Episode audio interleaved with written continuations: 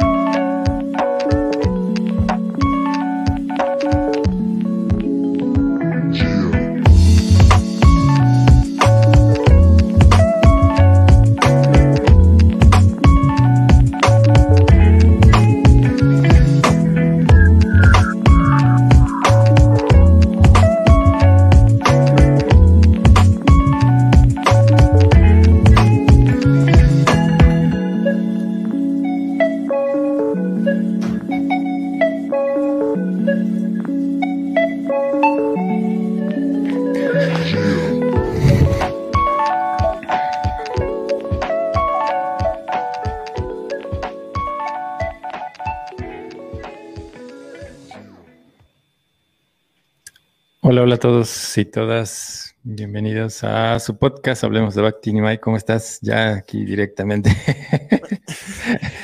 este, ¿qué tal, Bonamali? Este, un gusto pues estar aquí un sábado más. Eh, realmente muy contento. Eh, ha sido un sábado muy interesante. En la mañana tuve la oportunidad de ir a subir aquí un cerro en Aguascalientes que se llama el Pikachu, muy famoso. Ah. Después el día ha sido poquito agitado en la pasión. Pero aquí estamos y pues felices para poder tocar este tema de hoy. ¿Tú cómo estás? Bien, bien, bien. Igual, así ocupadísimo desde temprano con, eh, con varias cosas de salud. Bueno, algunas cosas de salud, pero también teniendo la compañía de, de algunos discípulos de Prabhupada que cosas muy interesantes que estuve escuchando hoy en relación a esta experiencia importante de estar cerca de, alguien como, como Prabhupada, ¿no? Y bueno, muchas gracias eh, también a los que ya están conectados. Elida, buenas tardes. Eh, Yashaskara, buenas tardes. Buenas tardes a todos. Gracias, Por, acompañarnos. Eh, muy, muy, muy bueno. La verdad es que es bastante interesante toda esta perspectiva de eh, en la cual vamos a tocar hoy, muy, muy importante. Connie, buenas tardes, muchas gracias. Eh, pero bueno, también ayúdenos a compartir este, hoy el, podcast en sus redes sociales, en, por favor, en sus páginas de Facebook, lo que tengan, porque es bastante interesante lo que vamos a hablar hoy. No nosotros en sí el tema, ¿no? Eh, Dina, ¿cómo estás? Buenas tardes pronto esperemos tenerte por acá de nuevo. Así que ayúdenos a compartir en sus redes sociales a Hare Krishna, nuestra protectora, la doctora Radika. Muchas gracias por, estar acá, muchas gracias por, por escucharnos. Eh, Kamalatika, Hare Krishna, gracias por estar conectados. Así que bueno, vamos a, ir hablando un poco acerca de, este tema que pues, es, un tema muy interesante. Voy a hablar un poquito acerca del contexto histórico de cómo se da em, la introducción a este tema, de dónde surge este, este nombre de la noche oscura del alma. Básicamente, en el periodo, digamos, eh, de auge dentro de la literatura de, em, digamos, en, Europa, que había pues mucho esta situación que tenía que ver con, con el arte, pues básicamente en el siglo XVI había pues, toda esta situación en la que muchos artistas estaban desarrollando eh, literatura, artes en general, y dentro de la literatura había un, tipo de rama que le llamaban eh, literatura mística o poesía mística. Y dentro de estos, eh, dentro de esta rama había dos, dos grandes personalidades que una era Santa Teresa de Jesús, que bueno, ya muchos la conocemos, que tiene también algunos escritos y ciertas cosas importantes dentro de la literatura. Y había otro, que es el, el que hoy, el que vamos a hablar un poco como a manera de introducción, porque eh, yo lo leí hace muchos años, realmente yo me encontré con este libro, eh, a mí me, me gustaba, que si muchos conocen la Ciudad de México, hay un, un lugar, un mercado, un tianguis o un, eh, bueno, para los que viven en Latinoamérica que nos están escuchando, eh, lugares donde eh, venden cosas, ¿no? Que se les llama mercados, generalmente venden comestibles y otras cosas, pero en este caso hay un lugar en la Ciudad de México donde venden antigüedades, que es muy famoso. Y dentro de ese lugar hay una sección donde venden libros antiguos y bueno, a mí me gustaba ir a sumergirme ahí porque había libros súper baratos. Y yo me encontré ese libro hace muchos años. Realmente yo leí un poco de este libro porque era muy pequeño este libro, donde hablaba acerca de, este tema, la noche oscura del alma. Y tenía que ver con eh, San Juan de la Cruz. San Juan de la Cruz es, un, es una persona que, que había desarrollado mucha literatura. Eh, de hecho, él no solamente era alguien religioso, sino que había tenido una preparación muy importante. Y en, ese, en esa preparación que él tuvo, pues desarrolló mucha poesía. Y dentro de esa poesía tuvo tres muy importantes, que es esta que, estamos tocando hoy, que se llama eh, Noche Oscura del Alma. También tenía otras dos, que se, una que se llama Cántico Espiritual, y eh, ah, la otra era Llama de Amor, Llama del Amor Viva, si no mal. Llama de Amor Viva, algo así, que, espero no haber equivocado. Pero básicamente esos son, eh, los tres poemas muy importantes que eh, desarrolló San Juan de la Cruz. Pero este, este, esta poesía eh, la más, digamos, la más conocida que después se llevó a diferentes aspectos, de estudiarla en diferentes aspectos, pues La Noche Oscura del Alma fue eh, esta poesía que al mismo tiempo él desarrolló una metáfora muy importante. Todos estos, estos tres poemas tienen que ver con la cercanía del alma hacia Dios. Y esta Noche Oscura del Alma describe a una chica, de hecho, que se escapa en la noche. Si tal vez este, nosotros escuchamos esto es como muy cercano a lo que realizaba eh, eh, las gopis, eh, o en este caso Simati Radharani, bueno, en general las gopis, y también las personas cercanas a Krishna de que se escapaban en la noche, en este caso describe todo eso. describe a una joven que aprovechando la oscuridad de la noche, se, escapa de su casa para encontrarse con, su enamorado. Eh, y pues en esa noche oscura, ellos eh, ejecutan diferentes actividades que tienen que ver con, un intercambio amoroso. Básicamente eso es lo que, lo que está describiendo esta, este, esta poesía o este poema. Y claro, lógico, en ese entonces se tomaba como simplemente un, poema de amor. Sin embargo, eh, San Juan de la Cruz eh, en algunas ocasiones explicó esto en relación a que era el desarrollo del amor del alma hacia Dios. Entonces nosotros en el proceso del bhakti entendemos que hay diferentes tipos de relaciones que se desarrollan con Dios, neutralidad, amistad, ¿no? Este, y todo esto hasta llegar a la, a la, a la cúspide que tiene que ver con, con el amor conyugal. Y eso es lo que se está describiendo en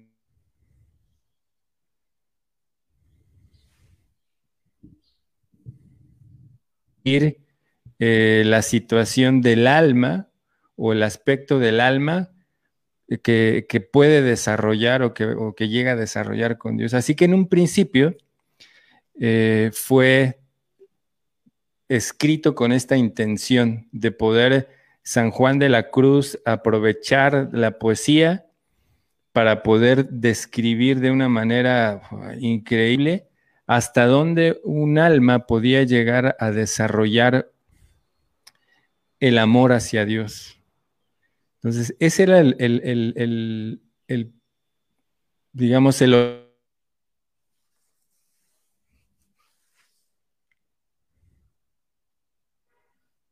Pues, lógico, vinieron diferentes situaciones a través del tiempo, ¿no? Esto fue en el siglo XVI, no sé si ya lo había mencionado, pero fue en el siglo XVI donde se desarrolló todo esto. Eh, y claro, después hubo diferentes conceptos que se tomaron acerca de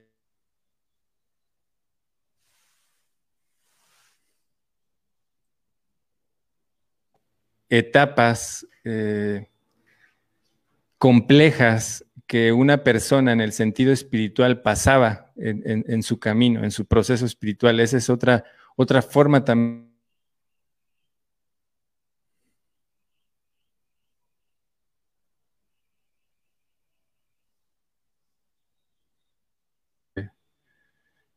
Eh, ¿Sí me escuchan? ¿Me escuchas bien, Nimai?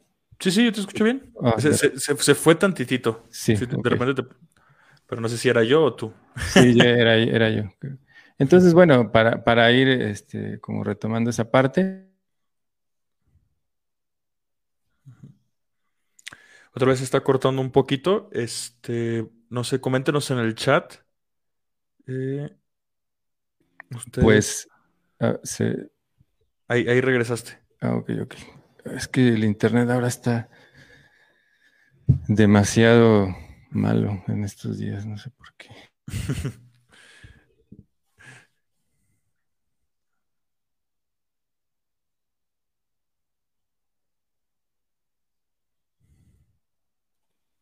¿Regresamos o no? Ahí, ahí regresamos. Sí, sí. Se corta, sí. Se estaba cortando mucho. Eh, a ver. Ah, Bien, bien, ya no se cortó ni más. Bien, es que si te ves bastante pixeleado. Eh, Eh, des- desafortunadamente se está cortando. Sí, A ver. si nos comentan también en el chat que se está cortando bastante. Ah. Eh,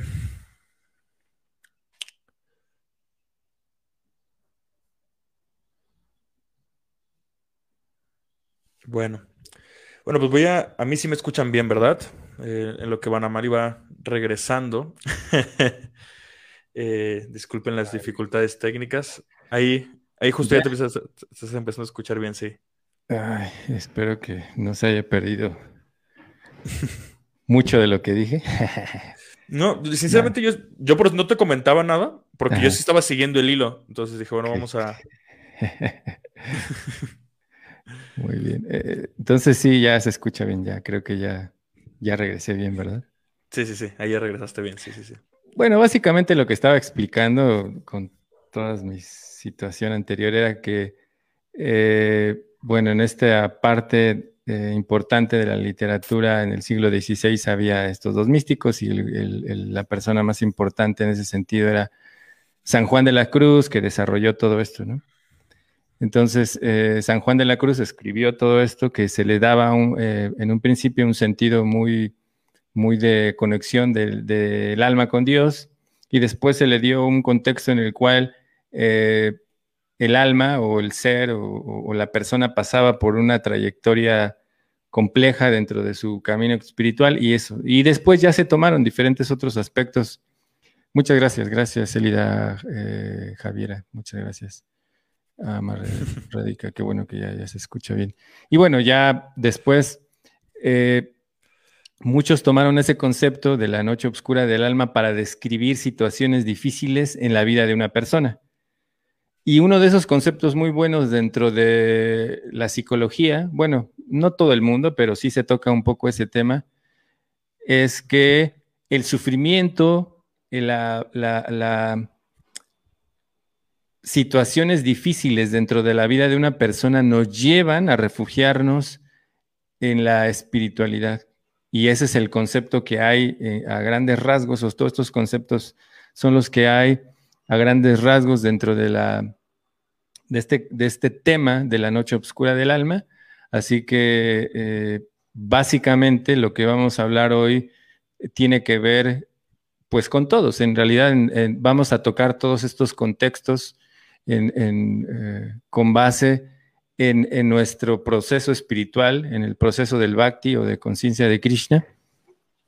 Y bueno, como ya habíamos mencionado, esto tiene que ver lo que escribió originalmente y la intención con la que lo hizo San Juan de la Cruz es mostrar eh, la relación que cada alma puede tener. Y esto está hablando en un, en un sentido muy conyugal, ¿no? lo que nosotros conocemos en esta parte de, más íntima de, del alma relacionarse con, con, Krishna. ¿Tú quisieras hablar un poquito acerca de este principio original? Claro. Sí, realmente, eh, con, con, el principio original te refieres a como el objetivo, ¿no? De, de, sí. de, la noche oscura del alma, que este mismo San Juan de la Cruz pues era su, objetivo, ¿no? Entonces, un, detalle curioso eh, de San Juan de la Cruz, cuando escribe, La Noche Oscura del Alma, él justamente estaba pasando por un periodo en el cual mismo en su orden, que él pertenecía a las órdenes de las carmelitas descalzas, así se le llamaba, y literalmente andaban descalzos. Sí, sí, sí. este, entonces él eh, estaba haciendo una reforma eh, dentro ah, de, su misma, de su mismo ámbito, ¿no? Entonces, eh, pues digamos que las autoridades católicas no estaban de acuerdo con su reforma porque tenía que ver con renunciar a opulencias y cosas así, que a veces no les es fácil a los administradores. no mucho. Sí, recuerdo, recuerdo mucho esa parte porque no solamente era San Juan de la Cruz, sino también Lutero, ¿no? Sí, sí, y, sí, Y, hay un libro muy, digo, si nos metemos en esas cosas, pero sí, había, en, ese, en esa época había dos, dos reformistas muy importantes, era Lutero y San Juan de la Cruz, pero Lutero era muy incisivo, muy, muy, muy político en ese sentido, y San Juan de la Cruz era más brahmana, ¿no? Como nosotros podríamos decir. Entonces, sí, sí, sí. Sí, exactamente. Y lo curioso es que pues lo detienen, lo arrestan, y arrestado en la prisión, él escribe La Noche Oscura del Alma, ¿no? Entonces, es muy curioso cómo es algo que él estaba viviendo, ¿no? O sea, como obviamente él estaba tratando de hacer un cambio positivo, eh, como, o sea, si era más bramínico, pues él quiere utilizar a través de la bondad. Lutero era un poquito más a través de la pasión, que se termina desligando por completo de la, Iglesia Católica. Sí, claro. Eh, pero bueno, os quería comentar este detalle y que justamente, pues es lo que quiere demostrar con la noche oscura del alma, que yo lo considero un, un pilar principal, es de que, bueno, uno normalmente, o digamos el proceso más típico por el que uno se acerca a buscar a Dios es porque uno está sufriendo. es, Krishna dice en el Bhagavad Gita que hay cuatro personas que se acercan a él.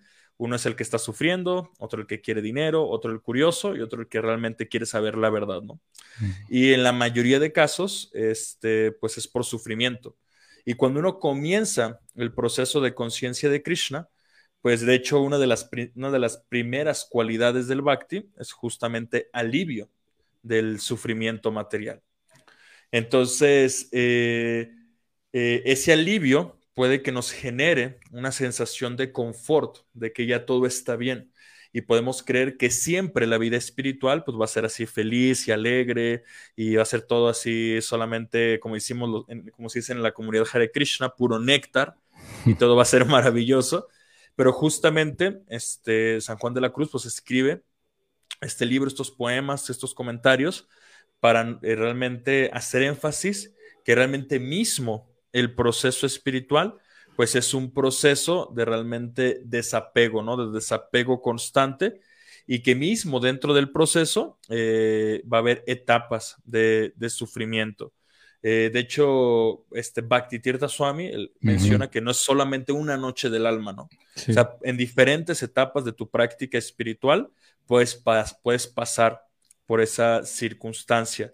Y eh, digamos, en, nuestra tradición, si lo queremos aterrizar un poquito en nuestros conceptos del bhakti, podría ser este anarta nibriti, ¿vale? O sea, que realmente este, estamos purificando las cosas indeseables del corazón. Que algo que mencionaba San Juan de la Cruz es de que hay dos, este, digamos, dos procesos que se tienen que vivir en la noche oscura del alma. Y una es el, este, el control de los sentidos, o sea, controlar los impulsos de los sentidos. Y este, el segundo, y es el más difícil, mismo San Juan de la Cruz lo dice, o sea, realmente el, la limpieza interna, ¿no? O sea, limpiar todos los, los condicionamientos y las limitaciones eh, psicológicas, emocionales, que nos impiden realmente entregarnos al proceso espiritual, ¿no? Entonces, eh, realmente algo que a mí me gustaría hacer como un paréntesis es este, esta importancia de la noche oscura del alma, la diferencia entre la noche oscura del alma y, por ejemplo, un padecimiento clínico como la depresión, ¿vale? Claro, claro. Por ejemplo, alguien puede estar sufriendo depresión y decirnos que estoy en la noche oscura del alma, ¿no? no, este, no, esa no es la noche oscura del alma. Sí, como ocurre mucho, ¿no? Exactamente, no, no, o sea, la noche oscura del alma es un proceso espiritual, ¿no? La depresión sí está más ligada tanto procesos emocionales, neurológicos. Este, entonces, eh, la depresión, eh, bueno, es algo que más, está más ligado a la circunstancia material y yo considero que justamente una diferencia, obviamente, es que en la, en la depresión, pues no hay motivación, ¿no? O sea, es como, de hecho, es la manera más genérica que se puede, digamos, describir o, este, o tratar de entender una depresión, ¿no? Y en la noche oscura del alma, este, eh, más bien, eh, todos tus deseos, todos tus, digamos, eh, tu propio condicionamiento interno hace que te alejes del proceso espiritual, o eso es lo que, este, digamos, está ocurriendo en, conciencia de Krishna, podemos decir que es un poco maya, y eso hace que realmente ya no experimentes la felicidad que experimentabas en tu proceso espiritual. Y al no experimentarla, eh, lo que dice San Juan de la Cruz es que queremos volver a disfrutar las cosas que disfrutábamos, ¿no? Es como, por ejemplo, eh, no sé, me estoy esforzando espiritualmente, me estaba dando felicidad y de repente ya no me da felicidad. Entonces la mente dice, no, ok, entonces esto ya no me está funcionando, pues voy a volver a fumar, voy a volver a hacer esto, voy a volver a hacer aquello, las cosas que yo sé que sí me daban placer, ¿no? Pero realmente ese es el engaño de la mente, ¿no? Y justamente la noche oscura del alma también está acompañado de un gran este, sentimiento de soledad, dice San Juan de la Cruz, que, esto también es este, muy marcado y también Bhaktitirtha Swami este, cierto, me, me recuerdas, Banamal, en qué libro, porque sinceramente yo lo leí hace bastante el libro de Bhaktivedanta Swami. No sé si es en algún guerrero espiritual. Sí, es algún guerrero espiritual. Eh, no sé. No me acuerdo ahora. Ah, es eh, Guerrero Espiritual 3, Alivio para el Corazón en tiempos ah. difíciles. Justamente ese es el que habla sobre la noche oscura del alma, porque hasta su título más o menos lo indica. así que lean esos, los libros de Bhaktitirtha Swami son así.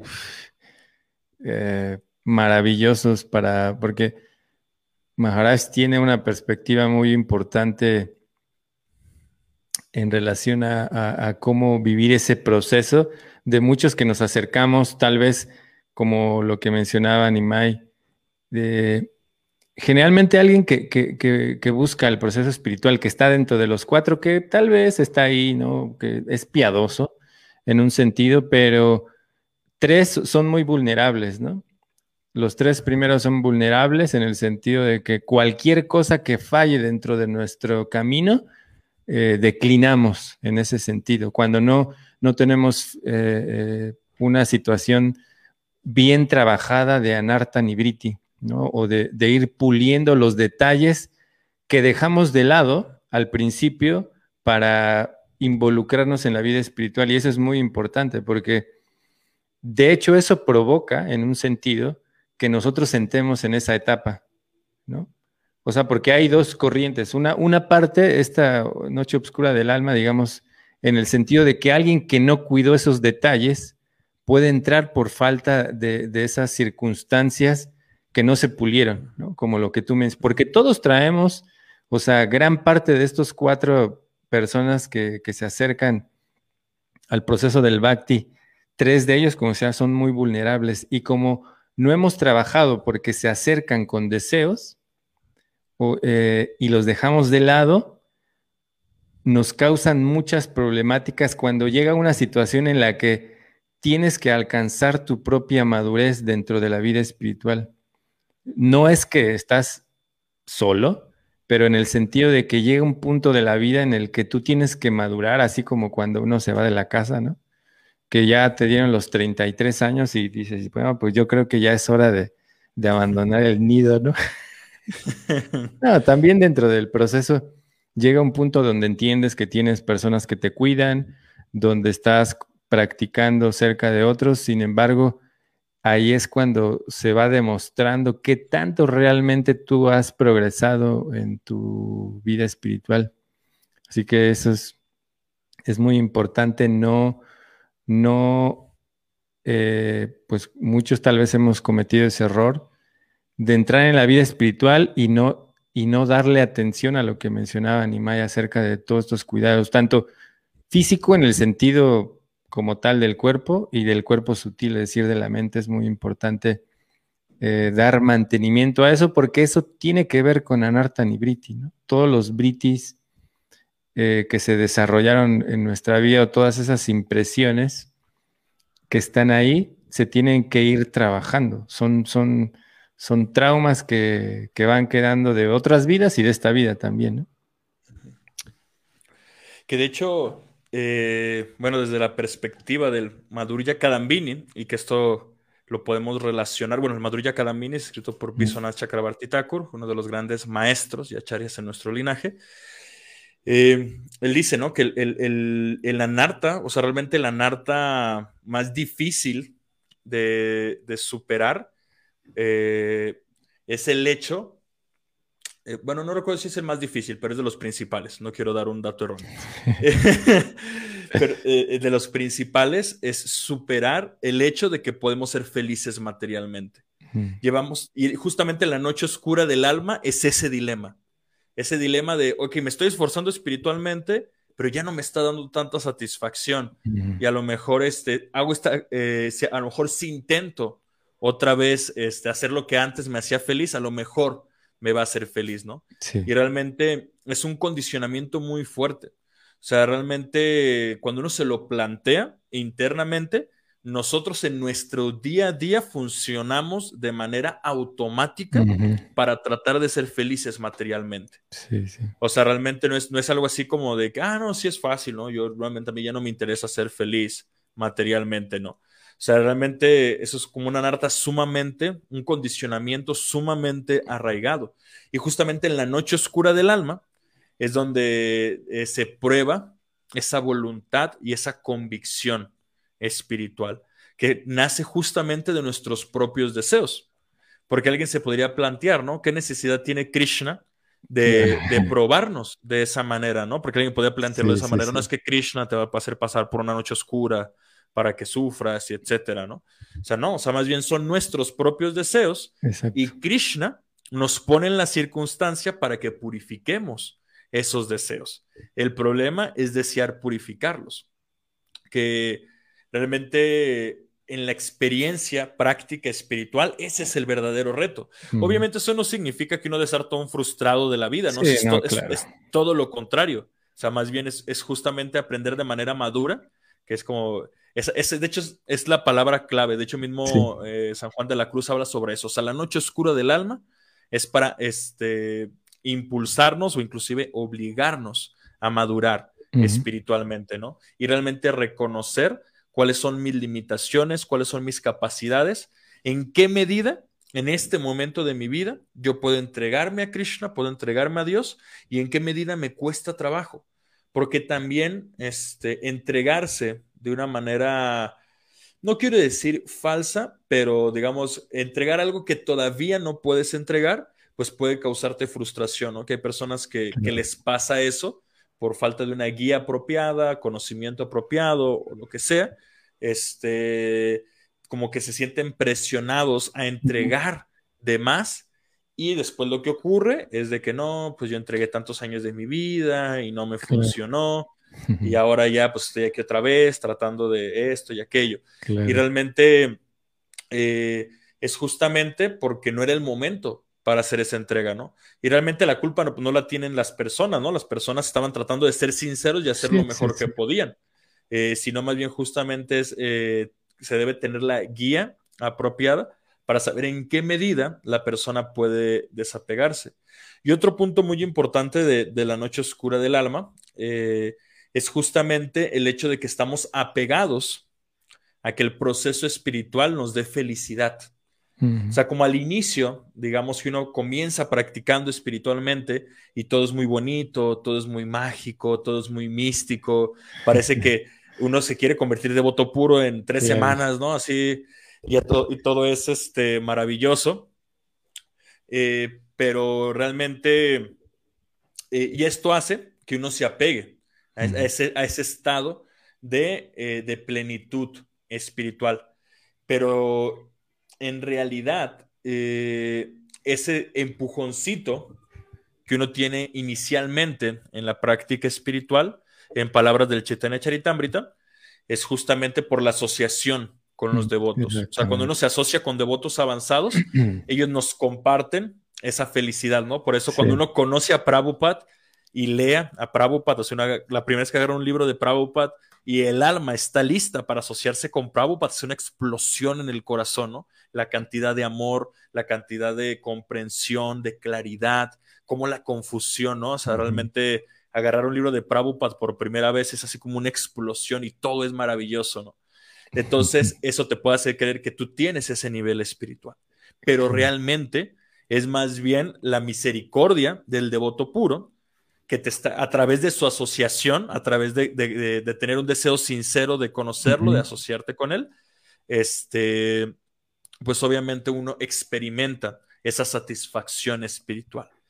Pero después, a lo, en el largo plazo, uno es el que realmente debe comprometerse con esa pureza. Porque si uno quiere este, experimentar la plenitud espiritual, pero mantener sus anartas materiales, psicológicos, materiales, emocionales, todo eso, pues no es posible. Entonces, eh, no es así como de que, ah, sigue, experimentando eh, toda esa plenitud, toda esa felicidad, todo ese ananda, como diríamos en sánscrito, toda esa bienaventuranza, y no te preocupes, eh, sigue siendo así súper condicionado, o sea, mentalmente, por ejemplo, tener este, concepciones erróneas, no tener, por ejemplo, el deseo sincero de comprender el conocimiento, ¿no? Entonces, eh, si justamente el Anarta Nibriti o la noche oscura del alma, que podríamos decir que la noche oscura del alma es como un Anarta Nibriti intensificado, ¿vale? Y de hecho, tal cual como dice San Juan de la Cruz, uno puede verlo en la práctica espiritual. La mayoría de, personas que intentan esforzarse eh, por acercarse a un proceso espiritual, llámese Bhakti o de otras tradiciones, generalmente cuando empieza el proceso purificatorio, es cuando se alejan. Es cuando dicen, no sabes qué, no, este, creo que esto no era para mí, eh, yo quiero ser feliz y realmente esto no me está haciendo feliz. Y pues sí, Krishna es Dios y es muy maravilloso, eh, pero yo no estoy listo. Yo realmente quiero seguir haciendo mi vida, ¿no? Y, está bien, es respetable, cada quien tiene su proceso. Eso también es importante mencionarlo, ¿no? Esto no, se hace como para juzgar a nadie.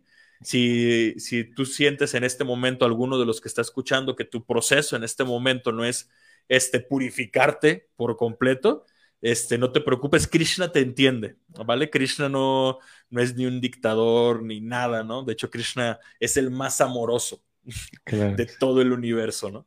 De toda la creación. Sí, y, en ese punto hay que, bueno, lo que tú mencionabas es muy importante de la purificación. O sea, nosotros debemos de entender qué es la purificación en este momento para nosotros. No debemos de, poner, eh, ¿cómo decir? Las cosas que hacen los demás como un objetivo para mí. Sí, en un sentido, digamos que nosotros seguimos a los maestros anteriores, a los devotos, a, las personas como ejemplo, pero no podemos aspirar a vivir la vida espiritual y el mismo proceso de, de Nibriti, digamos, en, en puntos muy específicos, porque cada uno de nosotros tiene un nivel de purificación, como decía Nimai, ¿no? Esto, esto que estoy diciendo es una de las cosas más difíciles, pero no lo aseguro porque si cada uno de nosotros tiene algo que nos cuesta más. Una vez en una reunión le preguntaban, ¿cuál es el principio eh, de los principios que lleva una, persona que está siguiendo el proceso del Bhakti, que son los cuatro, eh, que tiene que ver con la limpieza, la compasión, la veracidad y la austeridad o la simplicidad? Decía, ¿cuál, cuál de los cuatro es el más difícil? Y unos decían, no, pues que, este, no tener vida sexual fuera del matrimonio, otros no, que este, evitar eh, las drogas es lo más difícil y así todo el mundo, ¿no? No, que dejar la carne. Entonces hubo toda una situación ahí y dice, bueno, es que en realidad el más difícil es el que a ti te cuesta. Hablando en ese sentido de que cada uno de nosotros eh, tiene un proceso diferente y el proceso de purificación es diferente, porque no, no, no podemos hablar, digamos, en el sentido, tal vez como lo, lo, mencionaba Nimai, de que nosotros siempre damos ejemplos de los libros, de los acharyas, y siempre queremos tener esa, ese idealismo. Y ese, ese, esta palabra, idealismo e idealizar, tiene que ver con parte de, de, del hecho de entrar a esa situación oscura de nuestro proceso espiritual. Porque en un principio, como decía Nimai, nosotros establecemos el, el hecho de que la vida espiritual es así, ¿no? Como cuando nosotros ahora nos venden un concepto del amor muy color de rosa, ¿no? Y todo nos han construido durante todo este tiempo. Pero cuando te das cuenta que las relaciones interpersonales también tienen otras cosas y no solo el hecho de vestirse como princesa o el príncipe y eso, que tiene que ver con muchas otras cosas, eh, uno se decepciona. en la misma, en la vida espiritual también, si, e nosotros idealizamos a alguien eh, bajo nuestra perspectiva de lo que significa la vida espiritual y no la analizamos, vamos a tener muchos conflictos en ese sentido, porque estamos poniendo de nuevo nuestra propia experiencia dentro de un camino que ya está trazado, en el sentido que simplemente hay que montarse en él e ir descubriendo cuál es eh, la manera en la que yo voy a crecer. Y como decía Nimai, es muy importante para esto el maestro espiritual. Es muy, muy importante. Pero también entender que, hablando de la madurez, este punto que, que decía Nimai es muy importante. En un principio, cuando nosotros ah, entramos en la vida espiritual, todo es lindo, ¿no? Porque como decía Nimai, nosotros entramos en este proceso en el cual los demás te contagian su felicidad, uno está irradiando esa felicidad, llega un punto en el que uno empieza a ver ciertas deficiencias en la situación de, los devotos, mal, eh, así como insana, un poquito insano, pero esto está basado en la, en la, en la idealización que nosotros ponemos. Entonces, en ese punto, eh, teniendo ese, como ese pequeño conflicto, aunado a que también en la vida espiritual lógico que hay estos procesos, por eso es proceso de conciencia de Krishna, el proceso espiritual, este Anartha Nibriti también tiene que ver con la naturaleza material en un principio, pues su trabajo es hacer que el alma esté confundida. Ese es su trabajo, no lo va a cambiar, ¿no? Y si nosotros nos estamos saliendo, como dicen, del corral, ¿no? De, como se han visto, ¿no? Estos animales de granja que, que, que en realidad es algo, eh, ¿cómo decirlo? Ah, simbólico, un corral, ¿no? Porque muchos de estos corrales están súper bajitos, simplemente es para tener a, los animales, eh, pues, bajo una una circunstancia en la que ellos piensan que, están atrapados. En la, naturaleza material así actúa. Entonces, en un principio, la naturaleza material lo que hace es también, ok, cualquier alma que está tratando de salirse de este corral va a hacer algo para volverla a traer, como lo mismo que decía Nimai.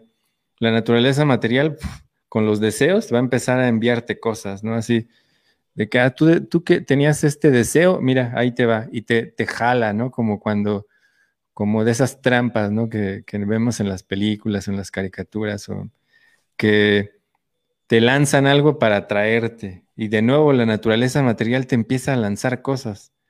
Una parte empieza a ver esto y la otra empieza a mandarte también sufrimiento para desistir, para realmente probarnos si somos realmente queremos seguir con nuestro proceso. Y eso tiene que ver con este aspecto inicial. Después ya viene la otra parte también que mencionaba Nimai sobre, ya cuando por lo, estamos trabajando en un sentido con la guía del maestro espiritual, pues es, es diferente.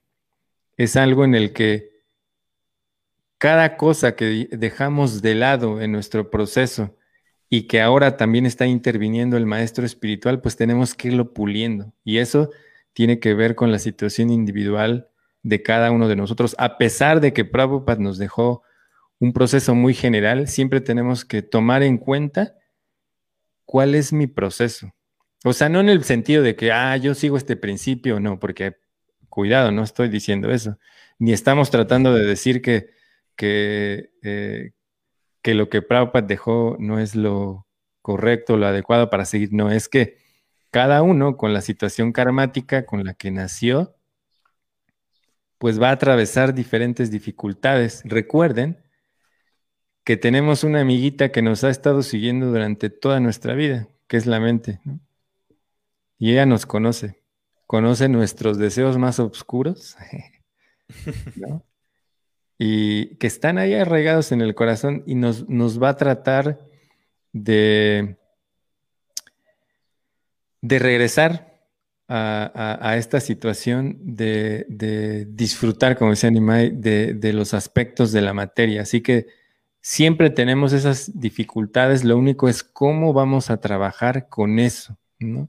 Y, también identificar cómo nosotros podemos eh, llevar a cabo de una manera sana este progreso, porque eso realmente, esto, de lo que estamos hablando hoy es, es un, uno de los puntos en los cuales la mayoría de los que llevamos un proceso no sabemos cómo enfrentar. Porque puede ser que alguien no, les, no, no esté realizando, digamos, por completo el proceso que Prabhupada nos dejó porque tiene una dificultad, pero dentro de esa dificultad hay una manera de llegar al punto de poder hacerlo y para eso tenemos que tener tanto al maestro espiritual iniciador como al instructor bajo también la guía de, de, las escrituras, lógico. Entonces es muy importante porque en, este tiempo nosotros podemos ver cómo incluso todo lo, lo, externo nos está, nos está invadiendo muchísimo en ese sentido dentro del proceso del bhakti. ¿no? Nos está invadiendo muchísimo. y que hay que tener bastante cuidado con, todo eso. Sí, es que eh, nuestra mente tiende como a generalizar, ¿no? O sea, queremos eh, que todo sea lo más rápido posible, lo más automático posible y no complicarnos la vida, ¿no? Pero en algo tan delicado como la práctica espiritual, o sea, es... Ah, Prabhupada nos dejó, como tú dices, nos dejó, digamos, los parámetros claros para nosotros poder avanzar espiritualmente. Ahora, la pregunta que uno debe hacerse es, ¿cuál es mi circunstancia? ¿Cuál es mi condición en la que yo puedo ir implementando gradualmente esos parámetros, ¿no? Entonces, eh, eh, esto no significa que uno lo, digamos, lo desvalorice de que no, eso es muy difícil, es imposible, o etcétera, sino al contrario, es más bien realmente evaluar cuál es el, objetivo al que se quiere llegar y cuál es la realidad que yo estoy viviendo, ¿no? O sea, no sé, podemos alguna cita de Prabhupada que dice que el devoto puro o que dice que el devoto se entrega por completo eh, voy, a poner un ejemplo eh, muy simple. Eh, Néctar de la devoción. Prabhupada dice que el devoto no pierde el tiempo yendo a cines, ni viendo televisión, ni leyendo periódicos. Uy, uy. Así, así simple, ¿no? Sí, claro. y realmente yo estoy, por ejemplo, yo, personalmente yo voy al cine y la mayoría de practicantes del Bhakti que conozco van al cine o sea, vamos, vemos una película, nos comemos unas palomitas, nos pasamos a gusto y listo. O sea, realmente eh, esto no significa de que, ah, no, es que ya estamos rompiendo lo que Prabhupada nos enseñó. No, o sea, al contrario, o sea, más bien adaptamos nuestra realidad, ¿no? Para nuestra generación, lo más normal del mundo es ir al cine, ¿no? Es, ahora, eso no significa, por ejemplo, que el devoto puro o sea, lo que pasa es que Prabhupada ahí está dando el estándar del devoto puro que sus 24 horas las dedica en servicio a Krishna. Entonces, eh, realmente uno tiene que ser muy sincero consigo mismo, porque también, por ejemplo, la noche oscura del alma justamente nos hace confrontarnos a nosotros mismos, porque siempre en la práctica espiritual se tiene mucho esta fama de la hipocresía religiosa, ¿no? De la, de la hipocresía espiritual, de que no, si se habla muy bonito y esto y aquello, pero después en tu vida personal, pues eres un desastre. Pero justamente por eso tiene que ser la sinceridad, porque definitivamente todos tenemos retos en nuestra vida. O sea, eso sería, ni modo que fueras un ángel caído del cielo y que todo tu vida es perfecta. O sea, la realidad es que todos tenemos complicaciones. Ahora, la diferencia entre tener complicaciones y ser sincero y tratar de confrontarlas, de reconocer mi condicionamiento, a caer en la cuestión de tratar de aparentar algo que no soy. O sea que eso básicamente pues es este, ya caemos en el ego espiritual, ¿no?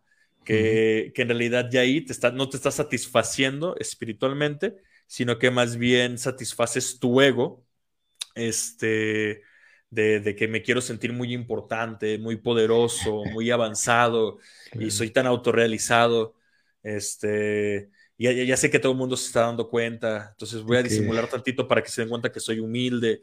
O sea, realmente es de uno debe ser muy cuidadoso con su diálogo interno. O sea, de realmente, ¿qué me está contando mi mente? ¿Qué le estoy creyendo? Este, y, cómo me está haciendo daño, ¿no? Entonces, veo aquí que José Manuel González, alias AK. AKJ, mejor conocido como Mega Sham. Está haciendo una muy buena pregunta. No sé si Manamali, tú, tú quieras abordar la pregunta. De hecho, de hecho, tiene que ver mucho con lo que estabas comentando. De hecho, el hilo iba a tocar ese hilo, ¿no? Eh, dice que al principio eh, tendemos a idealizar a los devotos. Y él pregunta, ¿pero qué tanto entre todos fomentamos la idealización nosotros mismos? De hecho, ocurre muy, muy frecuentemente, y de hecho es lo que estamos, Nimaya está mencionando, ¿no?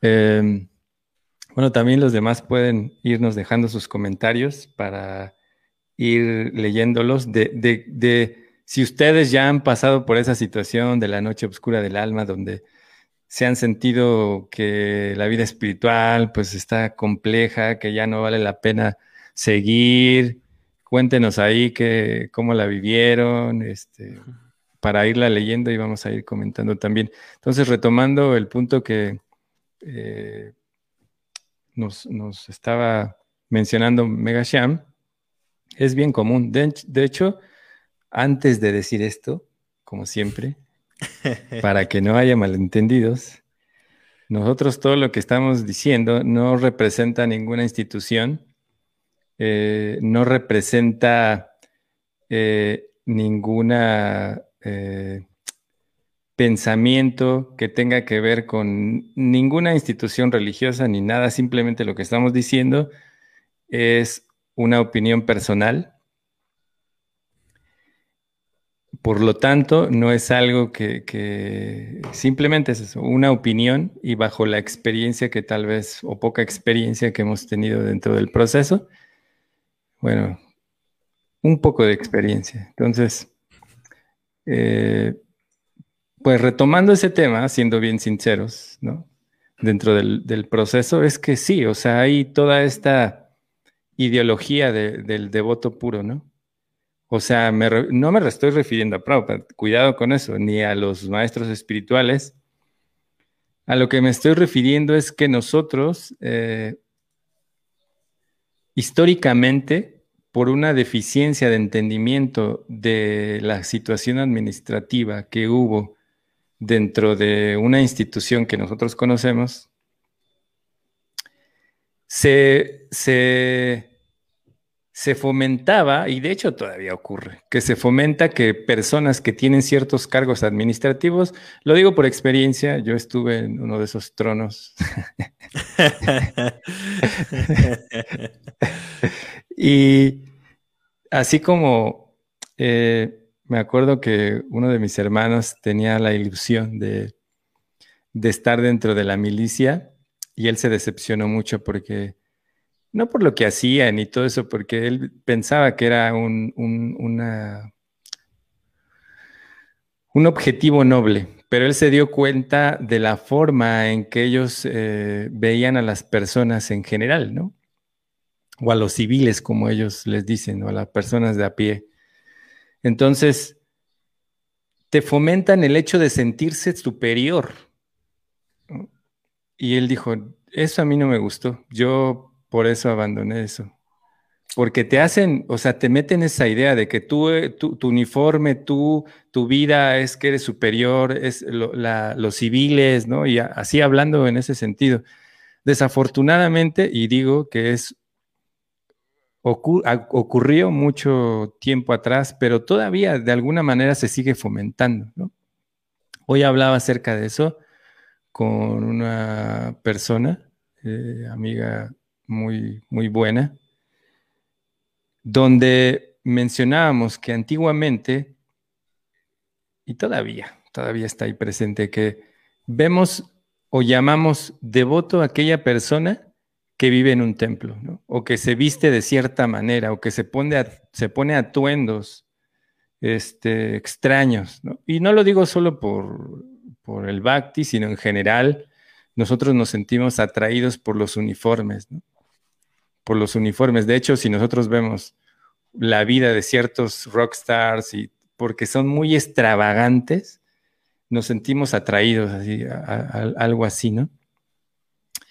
Entonces, dentro del proceso espiritual siempre tendemos a hacer eso también, a idealizar bajo ciertas perspectivas nuestras, no del proceso mismo, sino nuestras, nuestros condicionamientos. Y eso ocurría en ciertas circunstancias que se daban o se dan todavía dentro de las administraciones también, ¿no? Que, de las instituciones. Entonces sí tenemos culpa en ese sentido de, que antes se ponían en un pilar eh, a estas personas. Eh, lo digo, eh, híjole, voy a contar algo que espero no perjudique a, nadie. Ah, había una costumbre de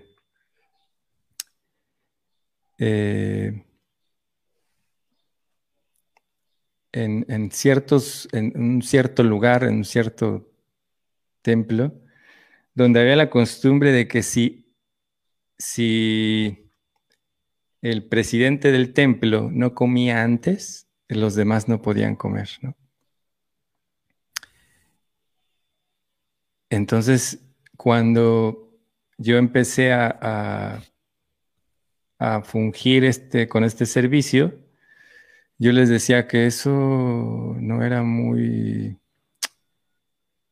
relevante, relevante dentro de, lo que significa. O sea, una, una, una cosa sí es el respeto a los mayores en dentro. Eso sí, pero el punto tal como, como, como esperar a que llegue la persona más importante del lugar, hablando en una situación meramente administrativa, pues no tiene mucha relevancia. O sea, lógico, hay, un, hay algo que, se, que dentro del proceso se llama etiqueta Vaishnava. No estoy diciendo que no se deba respetar a esas personas, pero si en ciertas situaciones, eh, por alguna razón no está esa persona, ¿no? Si hasta en un, hasta en un eh, ¿cómo se dice? En un pasatiempo o en, un, en una actividad del señor Ramachandra había un devoto, ¿no? Había un devoto que hasta que veía al señor Ramachandra comía, ¿no? Entonces, una vez el señor Ramachandra tuvo que, tuvo que salir y se enteró que este devoto tenía varios días sin comer y él se, se perturbó un poco y dijo, ah, él no puede seguir haciendo esto. Así que él entregó una deidad del mismo y le dijo, cuando no me puedas ver de manera presencial, aquí también estoy, ofréceme y puedes comer, ¿no?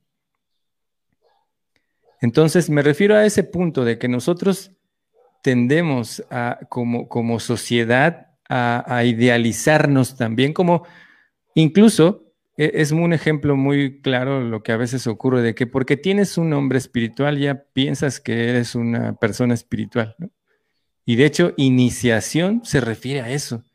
Estás iniciando, no has llegado a la meta todavía. Estamos iniciando el proceso. Que nos hayan dado un nombre eh, eh, que es raro para otros y porque tal vez para muchos es la meta no quiere decir que, ya avanzamos espiritualmente, estamos en el proceso y tener un nombre espiritual no es la meta, es el, es el inicio. Igual con segunda iniciación, no quiere decir que ya eres un devoto puro, estás, y de hecho, eh, esta parte de que en cierto sentido nosotros no hemos fomentado el hecho adecuado de cuando recibe alguien segunda iniciación. No es que en el momento que tú vas a recibir segunda iniciación, te vas a empezar a cultivar las cualidades de un brahmana. Eso ya se debe de tener desde antes. Por eso es un proceso. Entonces, es muy importante que nosotros dejemos de un lado todas esas situaciones idealistas, porque es, eso, ¿no? Un poco el hecho de, ir eh, poniéndole énfasis a, a lo que no es importante. Lo importante es cómo estamos creciendo de manera integral. Así que, eh, sí, nosotros de, alguna forma tenemos, tenemos eh, culpa, sin embargo también tenemos la solución y es que debemos de ver la vida espiritual como algo realista en el cual necesita un proceso, un trabajo. Y eso es lo que estamos haciendo. Eh, así como Marta nos está llenando de nombres de Dios, muchas gracias por recordarnos a Krishna. y eh, también nosotros debemos de ser, de ser eh, sinceros de que hemos cometido errores, todos hemos, y los vamos a seguir cometiendo. La situación es no tener una perspectiva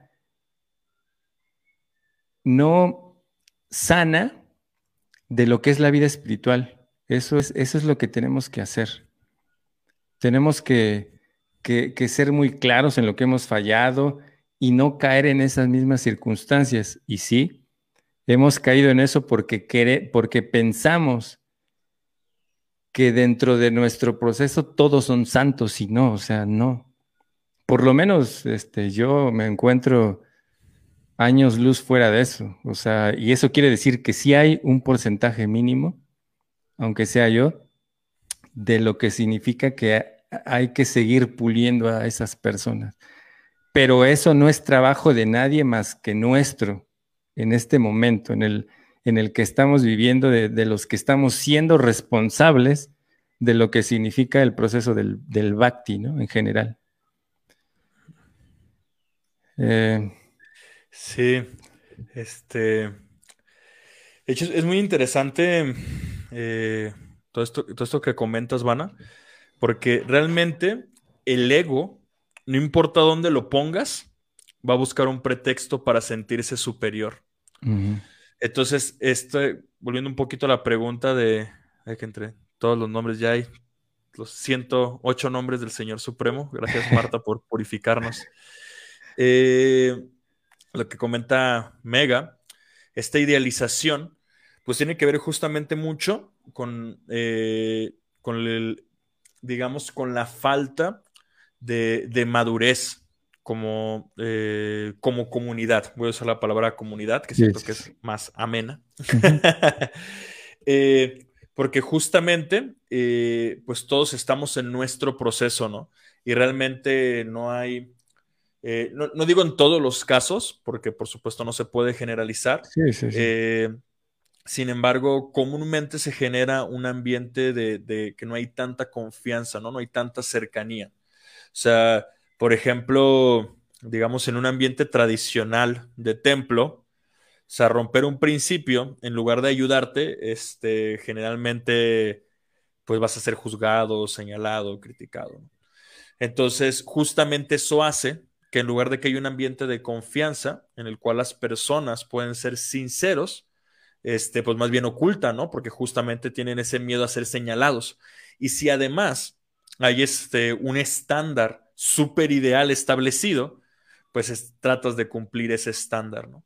Entonces, en ese sentido, debemos aprender a ser mucho más humanos. O sea, que realmente, justamente este podcast de Hablemos de Bhakti, eh, estamos tratando de ser más humanos porque Banamal y yo somos marcianos. Entonces, de hecho, todos ustedes también son marcianos. Somos visitantes en este planeta Tierra. Extraterrestres. Entonces, bueno, antes de ponerme más, más este, conspiranoico. Eh, eh, entonces, sí, justamente hacer ese cambio, o sea, de realmente, inclusive de manera de comunidad, como personas, eh, aprender a reconocer los errores que se cometen, ¿no? O sea, porque si, a nivel comunidad y a nivel personal no reconocemos errores, pues es muy difícil avanzar. O sea, si no estás reconociendo un error, ¿cómo vas a poder corregirlo? Entonces, justamente la noche oscura del alma, vamos a para retomar un poquito el, tema del título, es justamente esa confrontación que tenemos como almas espirituales. O sea, de realmente confrontar a tu cruda realidad de qué es lo que realmente quieres. O sea, ¿quieres a Dios? ¿Quieres al Señor Supremo? ¿Quieres a Krishna? Este no significa que vas a tener que convertirte en un mártir, tampoco pero tienes que tener la convicción interna. El que de hecho justamente Strada es eso. Es Strada, de hecho, literalmente Strada es como poner el corazón. Sí. O sea, reconocer mis deseos, sabes que pues sí tengo estos deseos, pero el deseo más importante que a mí me gustaría tener y que quiero cultivar es amar a Krishna, amar a Dios. Exacto. Y ese es el reto de la noche oscura del alma, ¿vale? No es reprimir los deseos, no es ocultarlos, no es engañarte, no es sí reconocerlo, sabes que yo tengo este deseo, tengo aquello, quiero ser millonario, quiero, tengo esto, quiero tener una supercast, lo que sea, los deseos, todos tenemos, quiero reconocimiento, lo que sea. Sí, sí. Este, y decir, ok, pero yo quiero aprender a hacer esos deseos, purificarlos gradualmente eh, para que realmente el deseo que quede en mi corazón sea servir y amar a Krishna.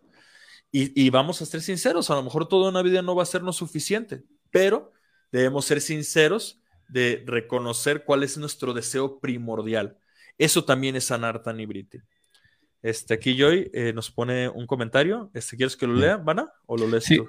Ah, léelo, pero quiero solo eh, cerrar esa idea. Es que eh, con esto no estamos diciendo, no estamos fomentando el hecho de vivir una vida demasiado independiente. Aguas con esto lo que estoy diciendo sí hay que ser independientes en el sentido de entender cuál es nuestro proceso y todo eso, pero hay que ser ayudados. Ese es el punto también. O sea, no hacerse responsable no quiere decir que tú te vas a curar solo. Es como cuando nosotros nos hacemos responsables de nuestra salud. No es que, bueno, ocurre muchas veces que nos automedicamos pensando que tenemos esto o aquello, ¿no? Ahora Google tú pones ahí este, cualquier cosa y te va a decir, tienes cáncer de, uña o de oreja o lo que sea, digamos, estoy jugando, ¿no? Pero para llegar a ese punto de poder llegar a una sanidad dentro de la vida espiritual se requiere ayuda, no solo el hecho de hacerte responsable haciendo algo que pareciera que está bien dentro de lo que yo pienso, pero entonces hay que eh, ir con la persona adecuada lógico, tenemos que ir con alguien que nos encamine a decir, ok, bueno, tienes que trabajar con esta parte. ¿Sabes qué? Yo no puedo ayudarte porque no soy un especialista. Dentro de nuestro proceso también hay personas que son especialistas en temas, ¿no? Entonces debemos de ir con esos especialistas, con los maestros espirituales. No estamos diciendo el hecho de que debemos de ser independientes completa, eh, perdón, eh, sí, independientes completamente, que no nos importa seguir las enseñanzas de Prabhupada y que no nos importa tener guías espirituales, es porque sí es muy, muy, muy importante. Entonces, e, este, si quieres leer, Nimai. Claro. Dice Joy Monroy, saludos Joy, gracias por escucharnos. Cuando la entidad pierde el entusiasmo de estar con los devotos y comienza a perder el interés de seguir practicando, y la persona sabe que eso es la perdición, ¿cuál es la manera de no querer alejarse? O como dirían los devotos, jaja, quemarse. Gracias. Eh, ¿Cuál es la manera de no querer alejarse? Eh, bueno, es que cada caso es un caso, ¿no? O sea, la razón por la que una persona se aleja de conciencia de Krishna o se aleja de su práctica espiritual, eh, en cada caso puede haber razones diferentes, ¿vale? Eh, entonces lo que uno tiene que plantearse es realmente qué es lo que más valora en su vida, ¿no? O sea, que todo este esfuerzo que he hecho por avanzar espiritualmente, cuáles son las razones por las que estoy perdiendo el entusiasmo, eh, estoy teniendo la compañía de las personas indicadas, que realmente eh, la compañía eh, es un factor sumamente importante. O sea, si uno se empieza a relacionar mucho con personas que nos confunden espiritualmente o, no nos inspiran o, inclusive nos ponen obstáculos en nuestra práctica espiritual. Puede haber muchos factores, ¿no? Entonces, eh, eh, digamos que una respuesta general, que es algo que no se puede generalizar porque depende del caso, sería justamente buscar la compañía de alguien que te inspire. O sea, si las personas con las que te estás asociando no te inspiran espiritualmente a, continuar en tu proceso, eh, debes tratar de encontrar alguna persona que te inspire o que te ayude a tratar de entender por qué estás perdiendo esa inspiración, ¿no? Porque a lo mejor tampoco, también es que las personas no, no es de que cambiaron, a lo mejor son las mismas personas que en un inicio te inspiraron espiritualmente. Y después ya cuando los conociste más humanamente, a lo mejor no los idealizaste tanto, que volvemos un poquito a ese tema, y tal vez ya no te inspiran tanto. Entonces, eh, siempre la compañía es clave. Eh, a nivel psicosocial, siempre se dice que somos el resultado de las cinco personas con, las que más pasamos tiempo, ¿vale? Porque las personas siempre están generando impresiones a nivel psicológico y emocional. Entonces, eh, debemos ser muy cuidadosos de, las personas con las que estamos conviviendo eh, de manera profunda en nuestro día a día, ¿no? Porque pues, realmente todos en nuestros trabajos, en nuestras escuelas, en nuestra vida cotidiana, podemos interactuar con muchas personas, ¿no? Pero realmente con qué personas es con las que estamos estableciendo relaciones profundas de amistad, de compañía, de familiaridad, de confianza. Y en base a eso podemos darnos cuenta este, qué es lo que nos está afectando, ¿no? Eh, esto puede ser una razón, ahí puede haber otras razones, ¿no? Eh, eh, pero generalmente la compañía es muy poderosa. A mí, yo siempre, esto lo comparto desde mi experiencia personal. siempre, o sea, la asociación de grandes devotos, de devotos avanzados, siempre es sumamente inspirador. O sea, cuando uno se siente más desolado, eh, si uno busca, les escribe algo de, alguna persona que le pidamos ayuda, generalmente los devotos sinceramente avanzados siempre están dispuestos a ayudarnos. Entonces, eh, volvemos a este punto, por ejemplo, el maestro espiritual generalmente debe ser una gran compañía en los momentos de desolación. Eh, yo conozco devotos y me, encuentro también entre esos devotos que si no fuera por todo el apoyo este, que me ha dado mi maestro espiritual, este, yo no sé si seguirá practicando conciencia de Krishna, ¿no? Porque realmente su apoyo incondicional, su amor, su guía, su claridad que, da el maestro espiritual, o puede ser también otros devotos avanzados que nos permiten este, continuar, ¿no? Entonces, no se van a mal y si, si quieras agregar algo. Sí, sí, sí. Sí, perfectamente lo que mencionabas, pero tiene que ver también con esta cuestión de idealizar. Nosotros entre, digamos, vamos adquiriendo como cierta compañía o asociación, como dicen, de los devotos, vamos cambiando nuestra situación de idealizar, ¿no?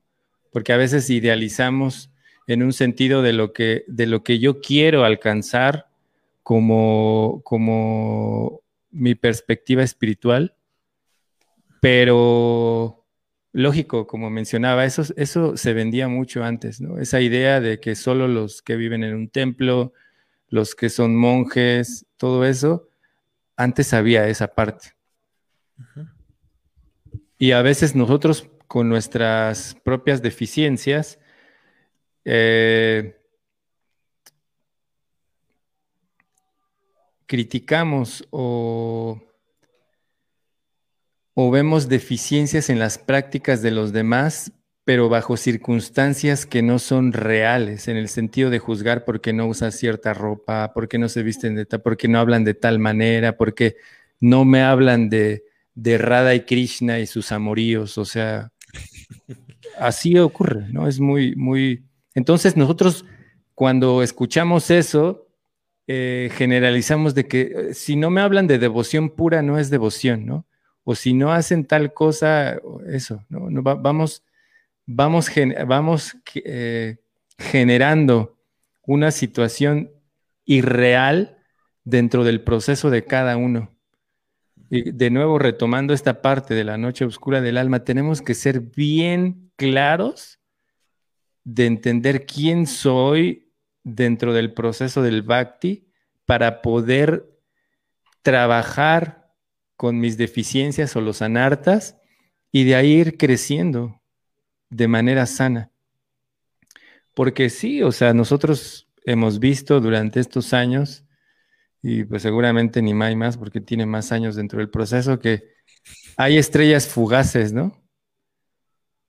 Estrellas fugaces que brillan, pero brillan años, días, este, pero ya después uno no sabe dónde están. Y nosotros no queremos eso dentro del bhakti. El bhakti es, debe de convertirse en tu vida, en esa necesidad de levantarte, así como cuando uno tiene hambre en la mañana, decir, o sea, saber que es el proceso mismo.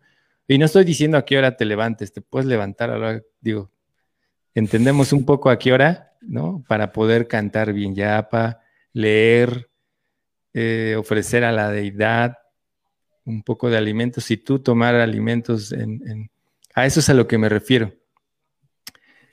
En el sentido de, de cuál es nuestra realidad del proceso del bhakti. No hay que compararnos con nadie. No hay que comparar nuestra vida espiritual con el proceso de nadie. Porque cualidades que tienes tú, las otras personas no las tienen. Y otras cualidades que las personas tienen se pueden cultivar, pero cada uno de nosotros tiene una situación específica de crecimiento, ¿no?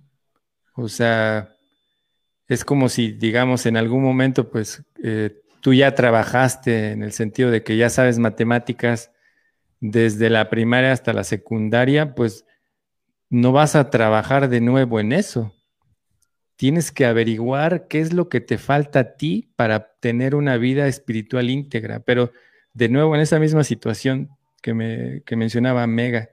Desafortunadamente es que nosotros mismos, como nuevas generaciones, estamos fomentando también eso, de pensar que si trabajo, que si tengo amigos, que si hago tal, que si, o sea, que tenemos una circunstancia de, que el devoto solamente es un monje y eso es una cuestión meramente errada o alguien que vive eh, solo eh, haciendo tal actividad, ¿no? O sea, hoy mismo uno de los eh, discípulos de Prabhupada decía eso, que hoy me doy cuenta que cada cosa, eh, ella decía, es bien cierto que a Prabhupada le gustaba mucho que distribuyéramos sus libros, pero me doy cuenta que, que nuestra vida misma también se debe de convertir en actividades que complazcan a Prabhupada, ¿no?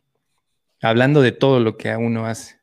Entonces, no hay que diferenciar entre que si un devoto, porque ella decía eso, antes hacíamos eso, diferenciar entre alguien que trabajaba en la oficina o que estaba en el templo, que tenía ciertos empleos. No, todos estamos, devoto es aquella persona que se acercó al proceso, eso es, y, y no hay, no hay otra circunstancia, así que es muy importante también eso, que nosotros a veces tenemos una buena compañía o buena asociación, pero pensamos que hay mejores compañías porque es que él está haciendo lo que le complace a Prabhupada, ¿no? Pero otra vez, estrellas fugaces. ¿Cuánto tiempo lo están haciendo, no? Me refiero que puede ser que alguien barra el piso del templo durante un año, pero ese año solamente le va a durar eso, ¿no? Mejor cultivar algo donde, tú te sientas que, que, estás sirviendo a Prabhupada y que puedes hacerle esto durante el resto de tu vida. Ya sea, lo, cualquier cosa que, que sea para contribuir al movimiento, a eso me refiero. Y eso es desde criar hijos, ser un buen ejemplo en la sociedad, eh, muchas de esas cosas. Entonces era para, para ir este, comentando esta parte. Entonces, a ver, por ahí teníamos otra. ¿Leemos otra cosa o, Sí, tenemos una pregunta acá de, de Dasi. Ah, sí, sí, sí. Se me haría interesante. ¿Esta? Sí, justamente esa. Sí, sí.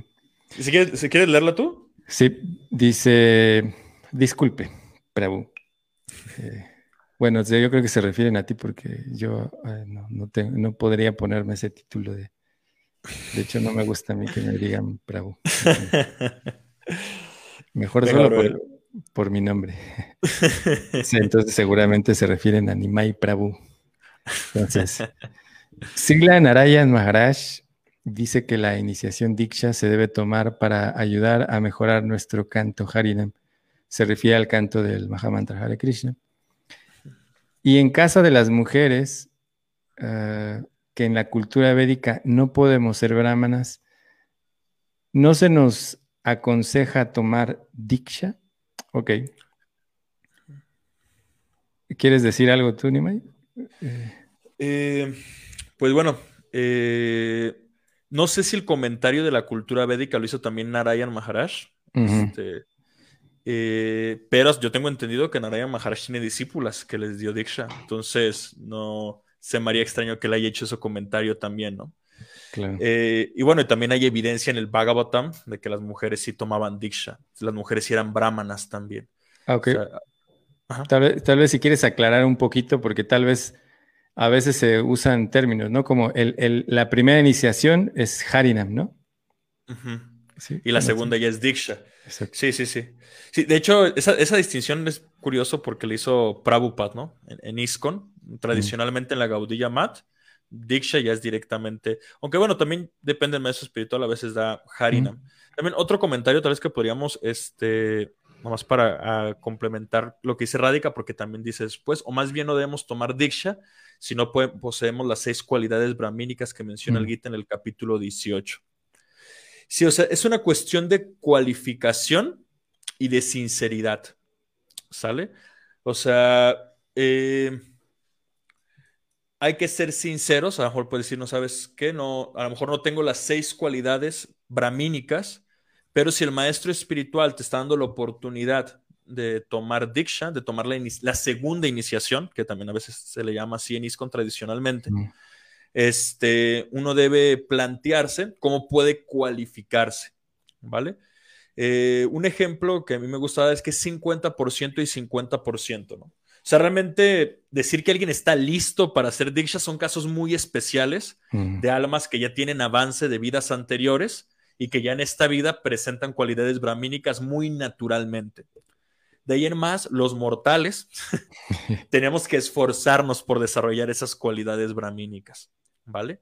Entonces, eh, si el maestro espiritual, él por su misericordia, está decidiendo dar diksha, dar segunda iniciación, vamos a decirlo de esta manera para que sea un poquito más claro, decide dar segunda iniciación, pues uno debe esforzarse por cualificarse, ¿vale?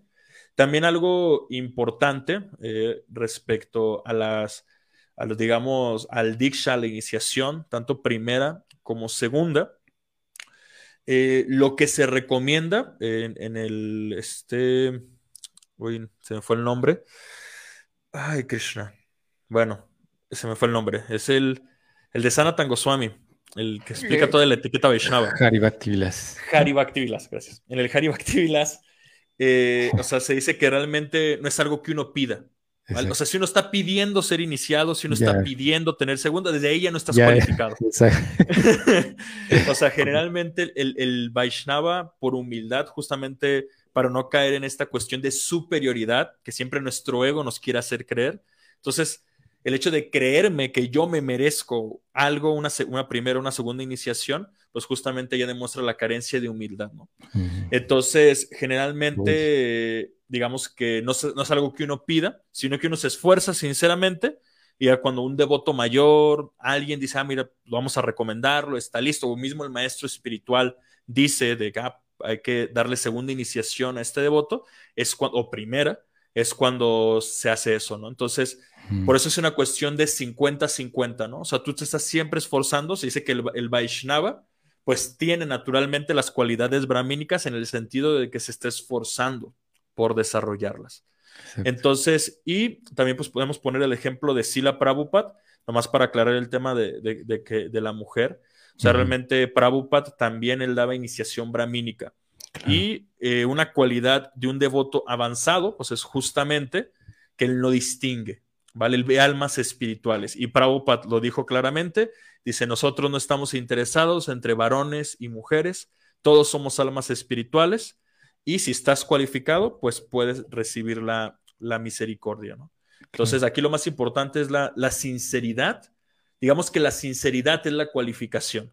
No es de que uno esté así con su listita de, ah, mira, este, tengo que... Sí, bueno, uno debe, no es de que, por ejemplo, es que soy bien mentiroso, ¿no? Y sigo siendo bien mentiroso y voy a, mi guru me dice, recibe brahmana y la recibo. No, pues ahí uno debe reconocer su carencia, que de hecho la veracidad es de las cualidades más importantes de un brahmana y una cualidad actualmente muy importante en un mundo de tanta desinformación, de tanta mentira, por así decirlo, sin sonar, espero no sonar un poco fuerte. Entonces, eh, uno debe tener esa cualidad de sinceridad y de veracidad.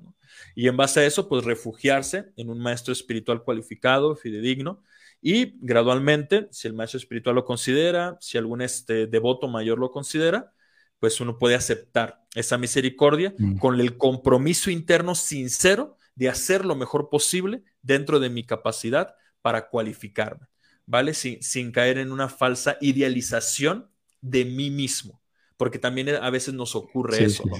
Es que ya me dieron brahmana, tengo que ser un brahmana, ¿no? y dura seis meses siendo un brahmana perfecto y lo siguiente es que está así bien frustrado, ¿no? Porque este no fuera, puede ser un proceso externo, ¿no? Y no un proceso interno.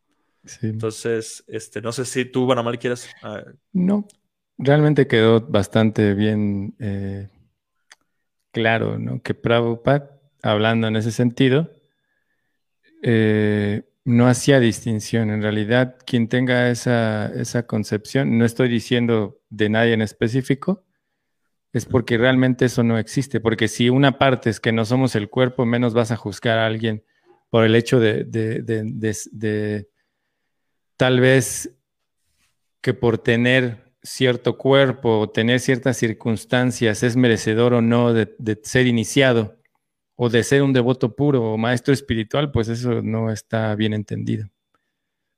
O sea, hablando también de esa parte, ¿no? Donde, donde eh, también el, aspecto femenino también funge como maestro espiritual, como guía, puede ser iniciado, puede ser tener este eh, primera iniciación o harina y también segunda iniciación. Y por otro lado, también, como decía Nimai, también no solamente brahmana quiere decir que recibe el cordón sagrado, sino también los kshatriyas y los vaishyas. Entonces, y bueno, y nosotros que digo, por lo menos en mi situación, pues ni siquiera alcanzo eso, pero pues como decía Nimai, si el maestro espiritual, por el esfuerzo del devoto, del practicante, eh, el maestro espiritual resuelve con la ayuda también, porque en realidad no es solo el maestro espiritual, sino con la ayuda de los, de los devotos cercanos, toman la decisión de hacerlo, pues creo que es lo, lo adecuado. No hay distinción, de hecho, en ese sentido, ¿no? Claro. Y bueno, y también algo que se, eh, me pasó comentar. Sí, sí. Y, ahorita estaba, estaba leyendo aquí los, los comentarios este, algo que menciona Petro Contreras, muchas gracias por escucharnos, Petro, eh, sobre cuál es el objetivo. O sea, realmente cualquier, digamos, eh, por ejemplo, como mencionaba este Radica, o sea, por ejemplo, recibir dikshas para profundizar el canto de Harinam. Y, realmente algo también muy importante, o sea, es que realmente el objetivo de, tratar de avanzar espiritualmente, eh, la manera, digamos, más directa que uno puede sopesar el ego material, que siempre va a buscar algún pretexto para inflarse, es entender que todo es para servir. O sea, realmente sea que estás recibiendo iniciación, este, Harinam la primera o la segunda, o estás estudiando, o lo que sea, o sea, el objetivo es servir, porque es el estado natural del alma. Entonces, eh, bueno, el comentario que puso Petro es el de que mismo Prabhupada decía que no podía irse a vivir al bosque, porque si no, ¿quién iría a verlo? Él propuso que mejor era hacer el proceso atractivo e inclusivo para todos. Exactamente. O sea, y es lo que estoy comentando. O sea, realmente Prabhupada, o sea, no es de que él se veía a sí mismo de que ah, soy el súper devoto puro y todos son inferiores a mí. Al contrario, o sea, el devoto puro ve a todos con ecuanimidad y él busca servir a todos. O sea, el devoto entre más avanza, la, verdadera, digamos, el, verdadera, el verdadero propósito de, de tratar de avanzar espiritualmente es tratar de servir mucho mejor a Krishna, a los devotos y a todas las entidades vivientes, ¿no? Entonces, eh, eh, a mí me gustaría terminar con, una eh, breve historia que no me acuerdo si ya la conté en otro podcast, pero bueno, si ya la conté en otro podcast, no se ah, preocupen, la volvemos a contar. este, que es referente a Prabhupada, ¿no? Es una historia muy bonita, lo cuenta Radhanath Swami. De hecho, creo que lo contaste tú, Vanamali, ya me acordé de cuando Van, este, Radhanath Swami está con Prabhupada en Brindavan y que bueno, cuéntala, cuéntala, cuéntala. Lo voy a contar. eh, Radhanath Swami, eh, bueno, un discípulo de Prabhupada, él estuvo viajando, ¿no? Con diferentes swamis por la India, conociendo maestros y gurus y místicos y yogis y etcétera, ¿no? Y este, y, y normalmente, si cuando le preguntaban a alguno de esos gurus o yogis, le preguntaban que si él era Jagat Guru, que Jagat Guru es así como el guru para todos, ¿no? Que todo mundo debería aceptarlo como guru, como maestro. Todos contestaban que sí, si todos vienen y me buscan a mí, yo los voy a iluminar a todos, ¿no? Era como la respuesta estándar, ¿no?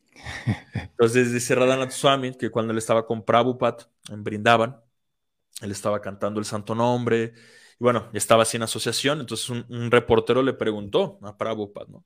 Usted es Jagat Guru, usted es el de, que todo mundo debería aceptar. Y Radha Swami cuenta que él pues dijo, eh, pues que quería escuchar esa respuesta, ¿no? Que contestaba Prabhupada a lo que ya había escuchado que otros gurús contestaban, ¿no? Entonces dice que Prabhupada simplemente agachó la cabeza y con timidez y lágrimas en los ojos, él solamente dijo, yo soy el sirviente de todos. este, entonces, esa es la diferencia del devoto puro, del devoto avanzado, ¿no? O sea, el devoto avanzado nunca se envanece de su posición. O sea, él más bien, si tiene alguna posición, la utiliza para servir a Krishna y que las personas puedan acercarse a Krishna, puedan acercarse a Dios.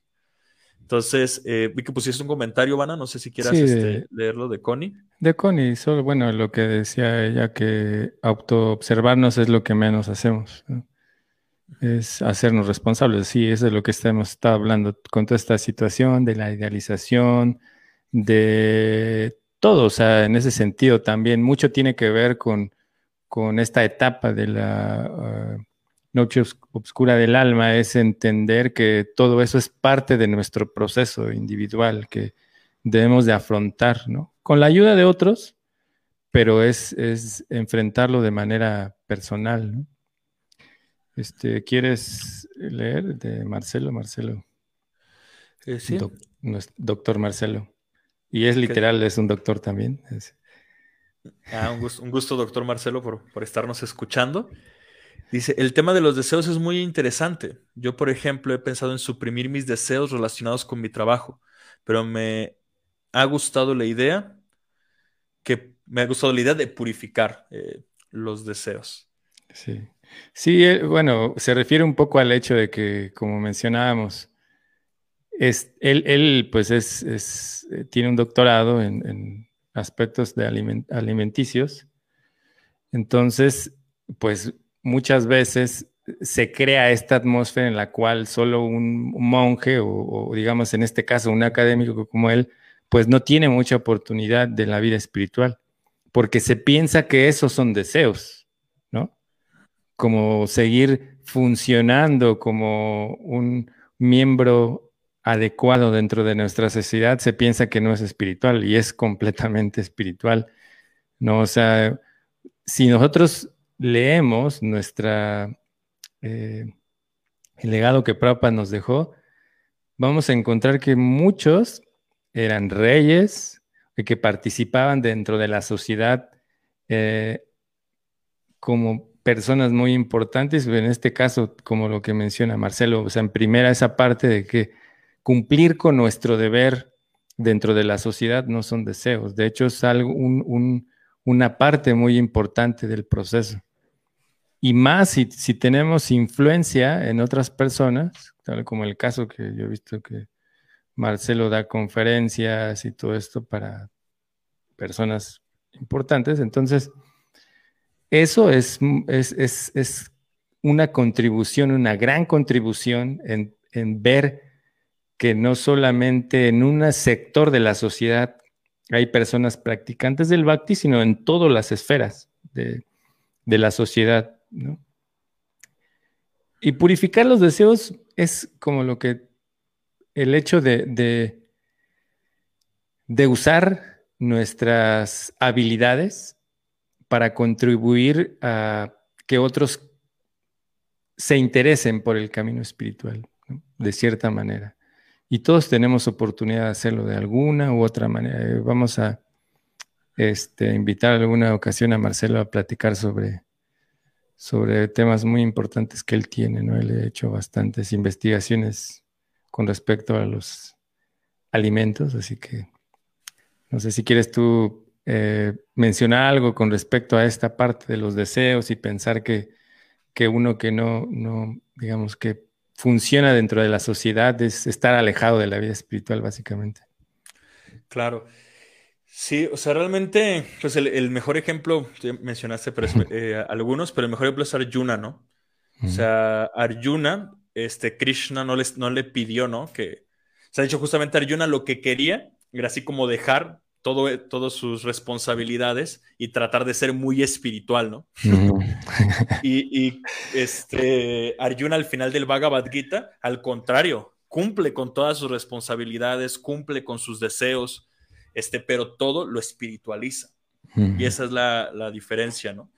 Entonces, eh, realmente el proceso, yo digo, de, o sea, el proceso que Krishna nos enseña en el Bhagavad Gita, pues es un proceso natural, o sea, en el que realmente uno eh, gradualmente va espiritualizando los deseos, este, va espiritualizando las acciones, va espiritualizando los resultados, y eso naturalmente nos puede ir dando desapego. Pero mismo Krishna dice que eh, una persona desapegada, o sea, mismo él hace, cumple con su dharma, cumple con su deber solamente para dar el ejemplo a los demás. O sea, mismo que ya ni siquiera tenga ese, deseo como tal, o sea, porque ya avanzó espiritualmente y ya este logra desapegarse naturalmente sin reprimirse, sin frustrarse. O sea, él cumple con su deber para poder dar el ejemplo a los demás, ¿no? Entonces, ¿qué decir de los que realmente en nuestro día a día, pues obviamente tenemos diferentes responsabilidades, compromisos, este, deseos, todo, y que realmente, ese, o sea, realmente, en palabras de Krishna en el Bhagavad Gita, eso es verdadero vairagya, esa es verdadera renuncia. No dejar de hacer cosas, sino aprender a espiritualizar todo lo que hacemos. Que de hecho, eso en el capítulo 18, Arjuna le pregunta, ¿no? ¿Cuál es la diferencia entre vairagya este, y sanyas, porque ambas se pueden entender como renunciar. Y entonces Krishna le dice que el verdadero vairagi, o sea, el que verdaderamente hace vairagya, es el verdadero sanyas, es el verdadero renunciante, y no aquel que simplemente deja de hacer cosas este, y no cumple con ninguna responsabilidad y se cree que es muy renunciante, ¿no? Y un, ejemplo que daba Prabhupada respecto a esto, él decía que en la India hay muchos yogis farsantes este, que dicen, no, son, que dicen, somos muy desapegados, ¿no?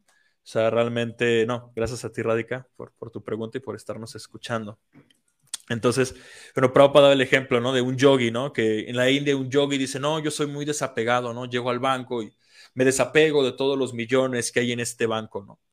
Entonces, ¿qué, qué desapego es ese, no? O sea, e, es una farsa, ¿no? Porque tú ni te estás esforzando por ese, por ese dinero, por esas propiedades, por es, nada. O sea, simplemente, este, eh, estás fingiendo estar desapegado de algo que ni siquiera posees.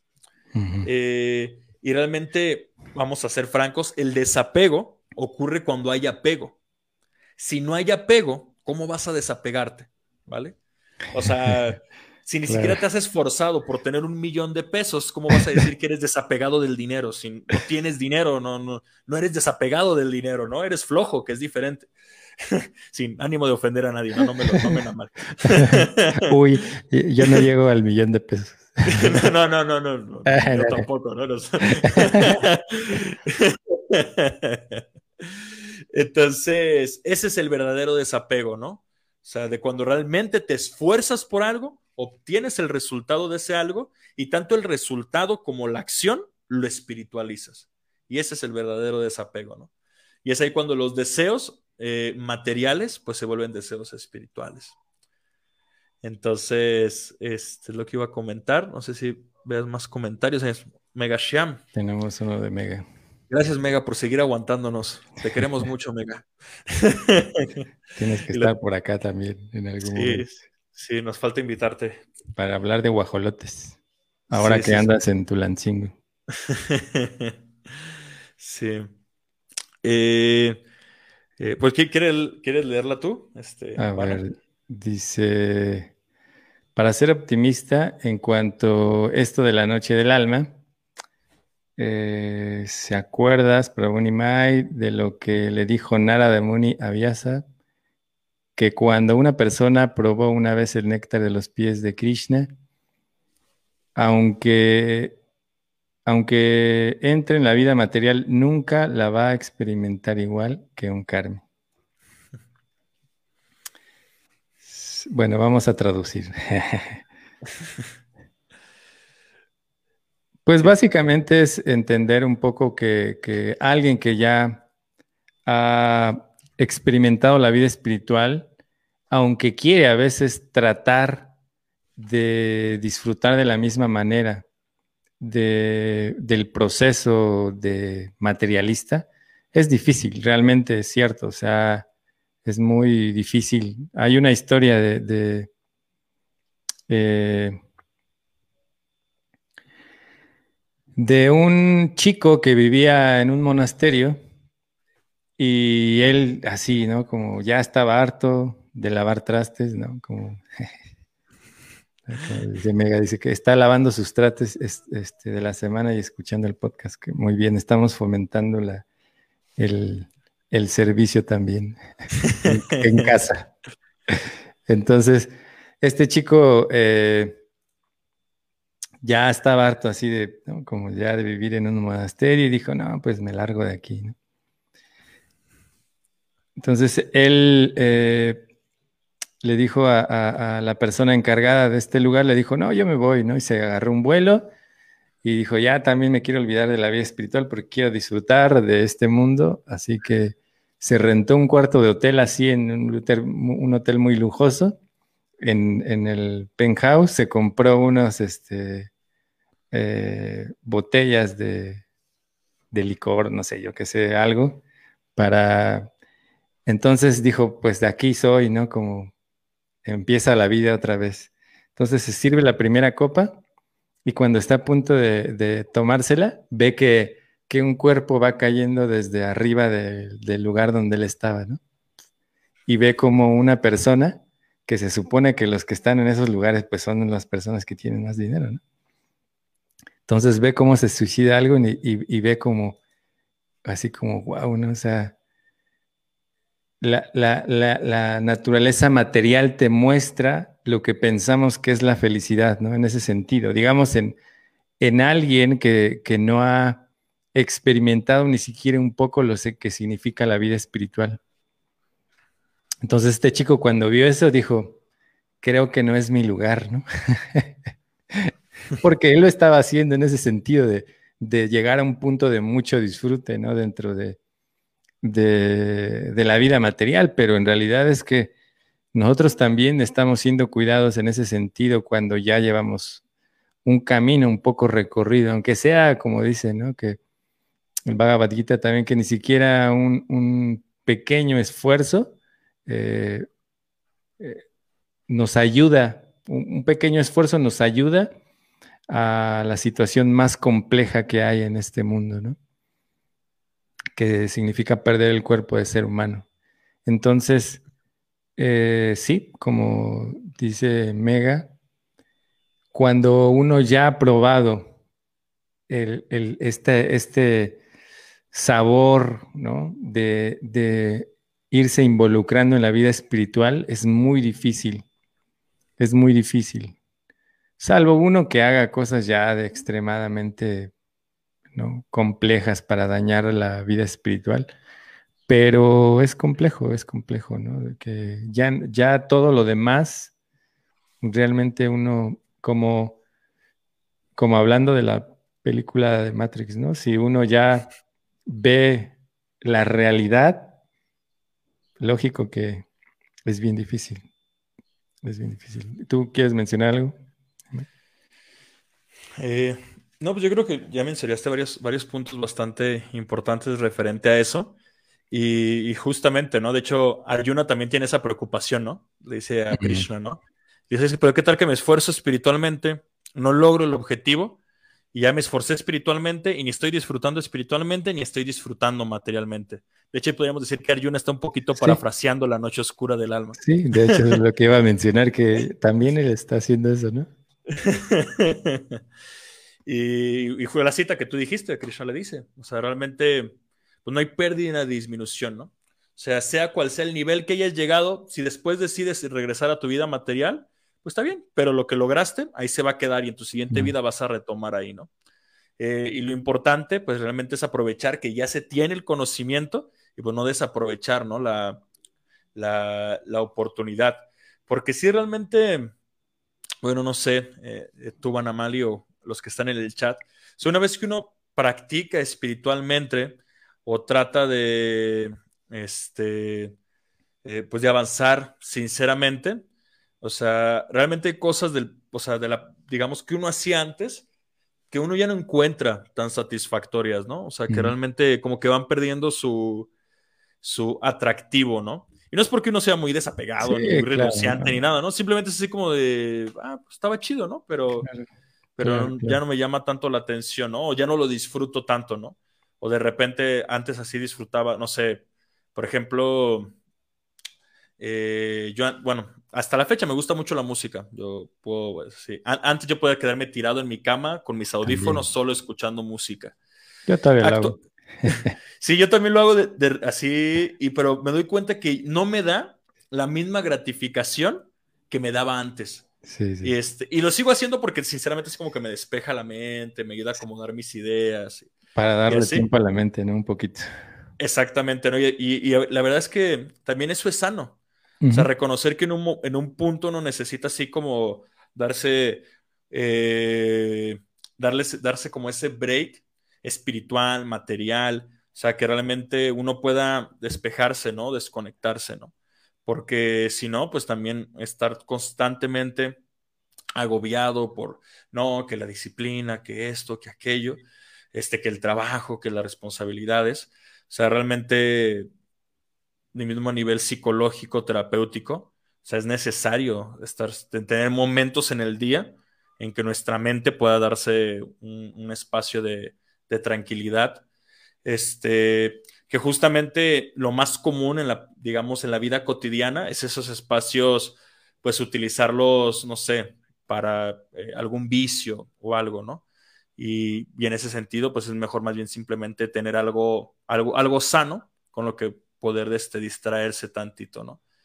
Esto no me lo tomen como un consejo así, porque tampoco dicen, no, es que dijeron en el podcast, yo ahora todos los días me veo tres horas de Netflix porque me necesito despejar.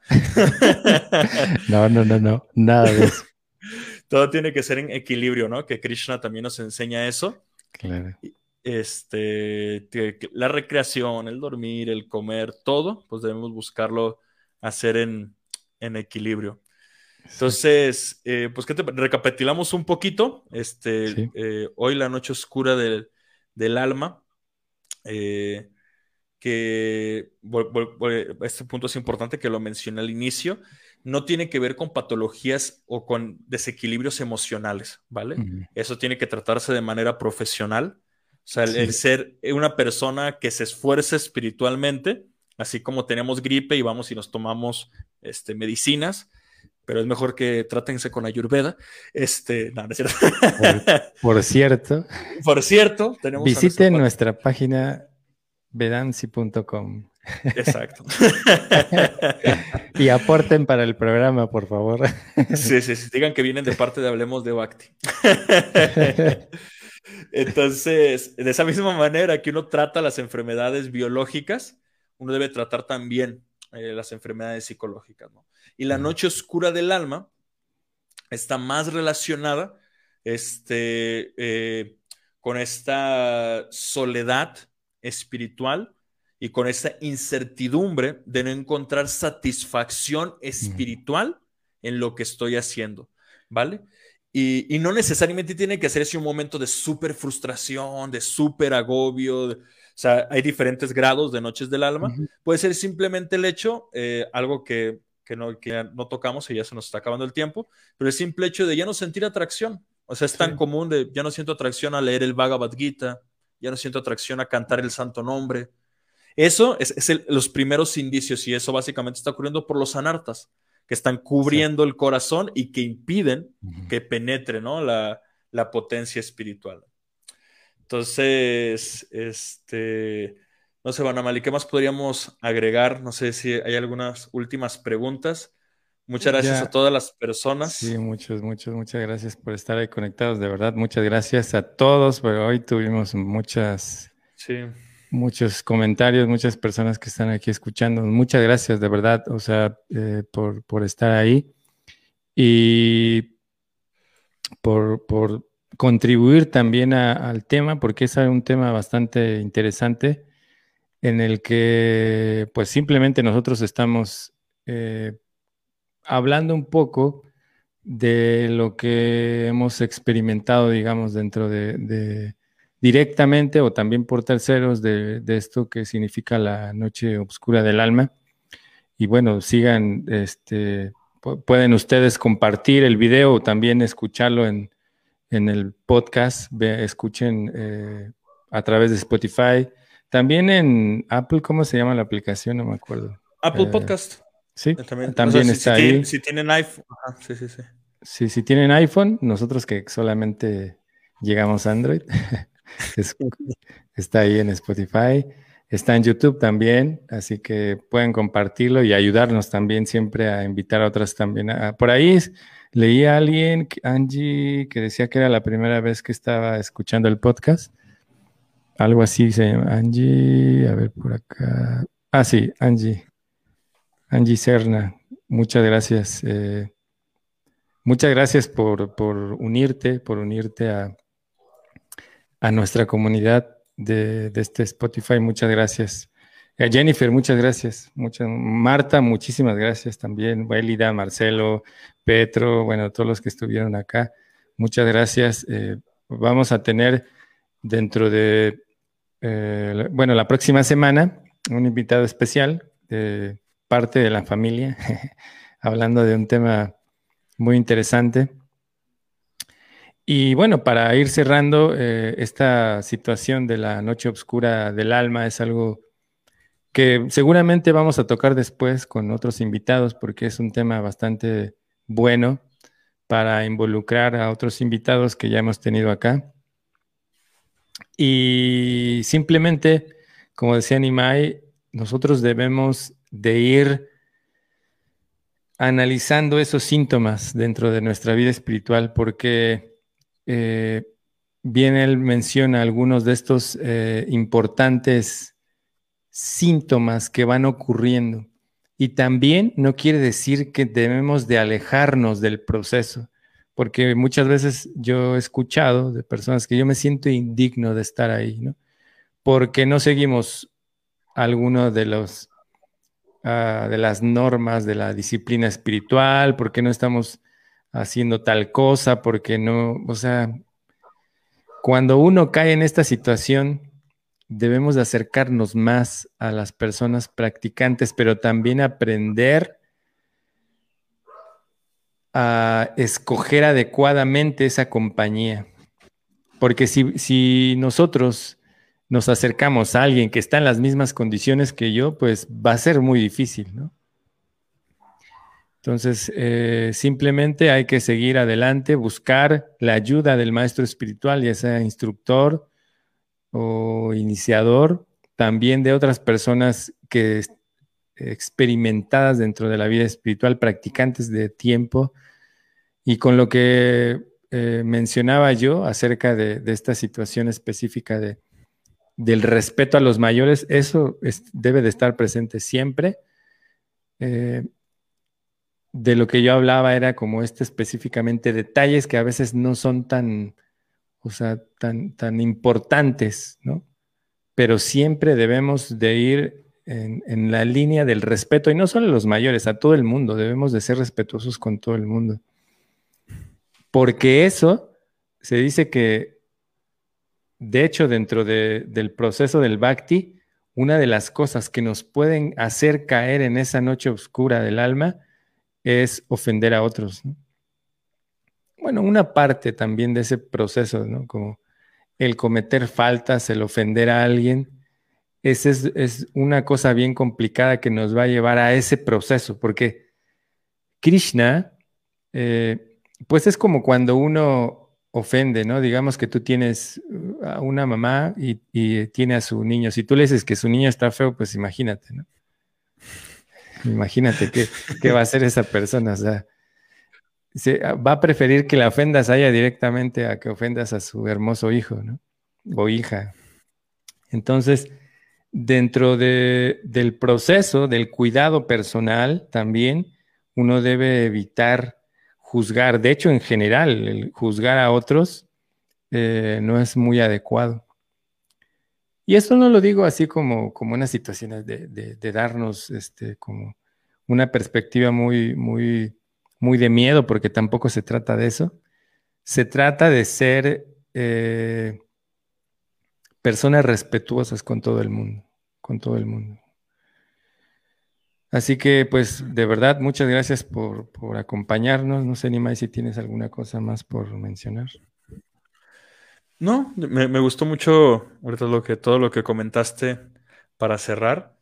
sí, sí creo que este tema de la noche escuela del alma podríamos seguir, por ejemplo, toda esa cuestión, ¿no? De, del respeto a los demás, eh, las ofensas, tener cuidado con nuestros relacionamientos. Entonces, todo, todo, eso es un tema, pero pues no, realmente agradezco realmente todos los comentarios de todas las personas, de todos los que nos estuvieron ahí eh, comentando, haciendo preguntas. Y bueno, que, que hayan este, invertido, que nos hayan permitido compartir su valioso tiempo aquí con nosotros, escuchándonos. También estaba leyendo que, por ejemplo, Cristóbal también estaba aprovechando para acomodar su pieza. Entonces, eh, qué gusto que, aprovechaste también. Lo maravilloso de los podcasts, que uno puede escuchar y hacer cosas. Yo creo que ya actualmente muchos hacemos eso, que estamos escuchando un podcast y nos aprovechamos para lavar esto, hacer aquello, poner la ropa, tender la ropa, bañarse, no sé, cualquier cosa, ¿no? Entonces, muchísimas gracias a todos este, por estarnos escuchando. Y pues nos vemos el próximo sábado, que vamos a tener este, un tema bastante interesante. Ya síganos ahí en la página de Hablemos de Bhakti para que estén al tanto de los, todos los temas que vamos tocando cada sábado. sí, exacto, exactamente. Sí, muchas gracias. Tenemos también ahí el Instagram, estamos en Instagram también. Y los que se han perdido los otros podcasts, los que están recién llegando al podcast, eh, Tete, muchas gracias. Eh, a ti, muchas, muchas gracias. Pueden escuchar ahí en Spotify, está más fácil, ahí se pone uno eh, yendo al gimnasio o estando ahí en el trabajo, pueden escuchar los demás este, eh, capítulos del podcast, están bastante buenos. Y nos vemos el próximo sábado Así que tenemos un tema bastante interesante. Así que muchas gracias a todos y todas. Nos vemos en nuestro próximo capítulo. Muchas gracias, este, doctora Radica. Muchas, muchas gracias a usted. Muchas gracias. Así que nos vemos ahora sí en nuestro próximo episodio de el podcast Hablemos de Bhakti y muchas gracias a todos, todas. Gracias a todos y todas. Que estén muy bien. Hare Krishna.